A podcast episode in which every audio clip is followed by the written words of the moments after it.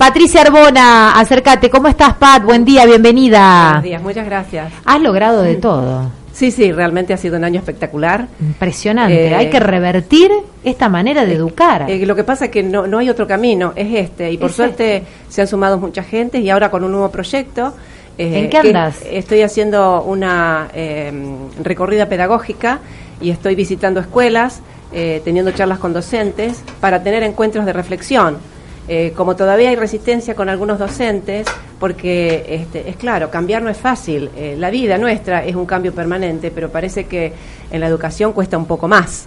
Entonces, eh, la idea es crear un compromiso común y una responsabilidad colectiva, porque yo desde acá o vos desde allá no hacemos nada. Tenemos No hacemos nada. Claro, tenemos que trabajar cooperativamente y ese es el objetivo. El tema de hoy es enseñar inglés como lengua franca. Excelente. Nuevas estrategias y desafíos. ¿Por qué es necesario cambiar la metodología de enseñanza del inglés, Pat? Bueno, eh, la respuesta es muy clara. Estamos enseñando un modelo de inglés que ya no existe. Eh, hoy tenemos una lengua franca, eh, que es un lenguaje común, que lo utiliza eh, eh, el mundo para comunicarse. Eh, quiere decir esto que eh, ya el inglés no pertenece a los ingleses, pertenece al mundo. Entonces hay más eh, extranjeros que hablan inglés que los propios nativos ingleses. Claro. Entonces esto genera eh, una variedad de acentos y hablamos de los ingleses, o sea, hablar el inglés con acento italiano, con acento español, con acento japonés.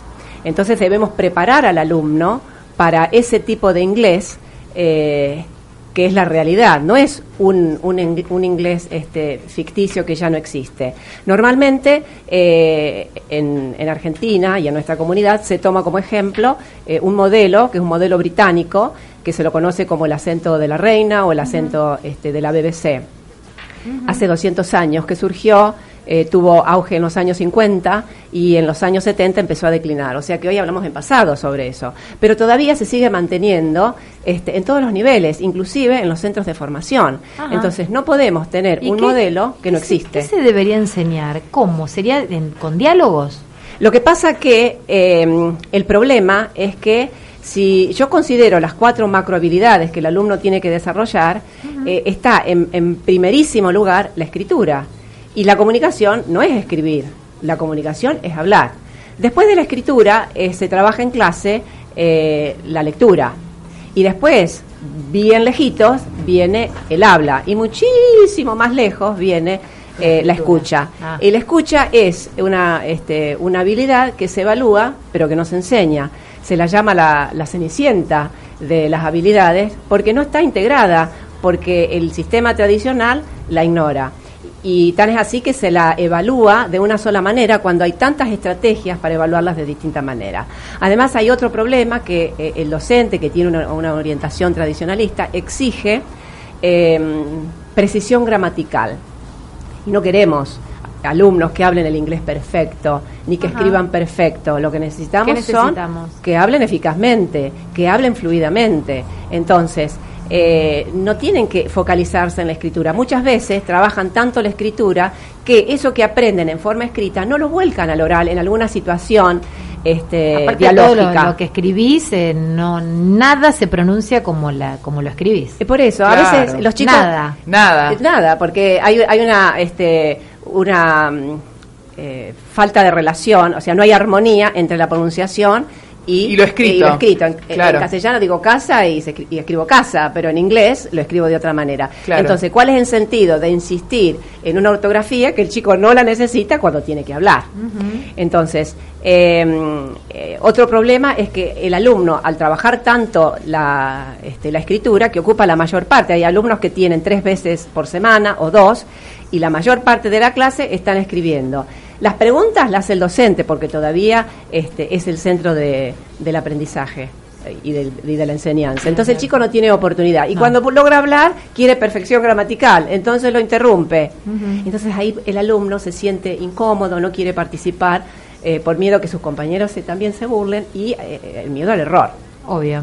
Claro. Eh, ¿Cuál es la realidad en Argentina y especialmente en nuestra comunidad educativa? Bueno, Esto. Es, es esto realmente. Lo que nosotros tenemos que hacer es que ahora el alumno se exponga a otros acentos. Yo recientemente estuve en Inglaterra y estuve reunido con ¿Dónde estuviste? Estuve en, en Escocia y, y, en Inglaterra. Y en Londres. En Londres estuve en la Universidad de Oxford, Ajá. en la de um, York y estuve en, en, distintos institutos en uh, Londres. Uh -huh. Bueno, eh, la ¿cómo te fue?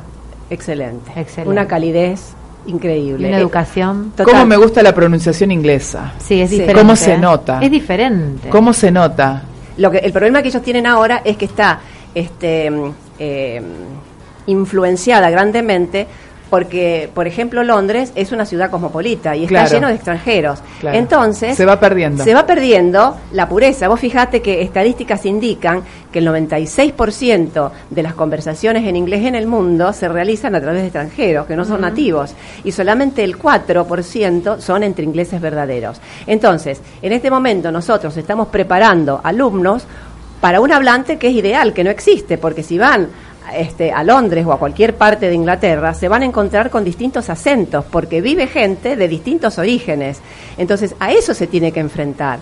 Y normalmente, siguiendo este procedimiento tradicional, tra- tradicional donde se enfatiza la escritura, cuando los chicos llegan a un sexto año, nos damos cuenta que no tienen la fluidez que necesitan, porque hemos dedicado el tiempo a la escritura cuando se ha debido dedicar Innecesario. Claro, a- al habla, Al habla. y que experimente. Eh, El aula siempre tiene que Y ser ese, bueno, esa es la tercera pregunta, el modelo de enseñanza y aprendizaje. No, Bueno. no escritura e ir primero a lo otro. a las dos habilidades, que es la escucha y el El habla. habla. El habla. El chico tiene que hablar, porque si no habla, si no experimenta, si no se equivoca, nunca va a manejar la lengua. Y el error, utilizarlo como información. En este momento todos sabemos y lo decimos, todos los docentes, no, sí, el, el error eh, forma parte del aprendizaje, pero lo seguimos castigando. ¿Cuándo aprendiste vos a hablar inglés?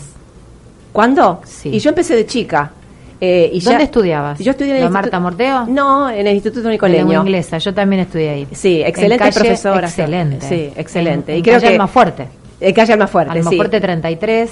Eh, 35. 36, 35. Sí, ya no está más ahí. No están más. No, no, se cerró el año Se pasado. cerró, Hay una clínica cerró, ahí. sí. Hay una este clínica. momento. Bueno, Eh, a mí me encantó. tuve una muy buena formación y yo creo que las y profesoras después que hiciste tuve... eh, el profesorado. Y después el profesorado, y bueno, y después, una vez que uno este, termina, sigue especializándose. Y ya con- cuando te empezaste a especializar y empezaste a viajar a Londres, a, Sí. imagino a Estados Unidos y Sí. demás, eh, todo eso te, te ayudó muchísimo, Me ha enriquecido con la muchísimo. Sí, con, Bueno, el año con pasado-.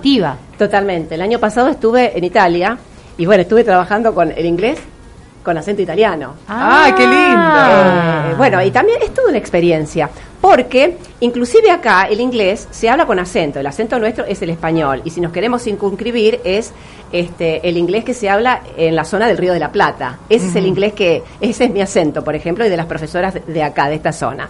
Pero resulta que si voy a, a Córdoba, ellas lo hablan con el acento cordobés. Cordobés. O sea que está generalizado mundialmente, pero en cada país hay otros acentos. Y eso es lo que nosotros tenemos que preparar al alumno, para esa diversidad que es la real, que es la que existe, y no un modelo eh, que eh, desapareció hace muchísimos años. Claro. Eh, logros del 2019 para cerrar este maravilloso año, Patri, que ha sido excelente, Sí. que has andado, la has remado, pero sin duda alguna estas semillitas que has colocado ya hace tantísimo tiempo ha logrado sus frutos. No, sin duda. Yo estoy muy contenta porque hemos hecho muchas capacitaciones y talleres con docentes que han compartido su expertise. Eh, y bueno, y ahora con esta recorrida pedagógica que se inició en octubre, yo la empecé en los dos profesorados, que es tan importante comenzar este, esta, estos encuentros de reflexión que son verdaderamente con, con los alumnos, que en realidad van a ser los futuros docentes que van a aplicar todos estos cambios. Eh, esta semana estoy en el Colegio Nacional, en los dos turnos, eh, reflexionando juntos y creando una conciencia este, colectiva y un compromiso en común para que esto lo hagamos todos juntos. Y bueno, y la semana que viene estoy en Rosario, eh, en un taller en inglés, donde precisamente voy a presentar este, las estrategias y, y las técnicas lúdicas y teatrales para enseñar el Para inglés, enseñar inglés. Este, como lengua franca. Maravilloso. Y bueno, te felicitamos, querida Bueno, amiga, ¿eh? gracias. Muchas gracias bendiciones, éxitos Bueno. y te esperamos el, el próximo año, renovamos contrato. Bueno, yo te ¿Eh? agradezco ¿Se mucho. vienen? bueno, gracias a vos también por este efecto multiplicador que ha tenido. y Nos encanta, nos encanta. Eh, fíjate que cada vez este, se sigue más eh, este espacio y cada vez son más docentes y profesores que vienen y a nosotros nos encanta. La Es lo que nos va a salvar, la educación es lo que nos salva. Absolutamente. Gracias, Patri, gracias, por todo. Gracias. Patricia Arbona, excelente, ¿eh? la, responsable de Ludodrama conectada a la net.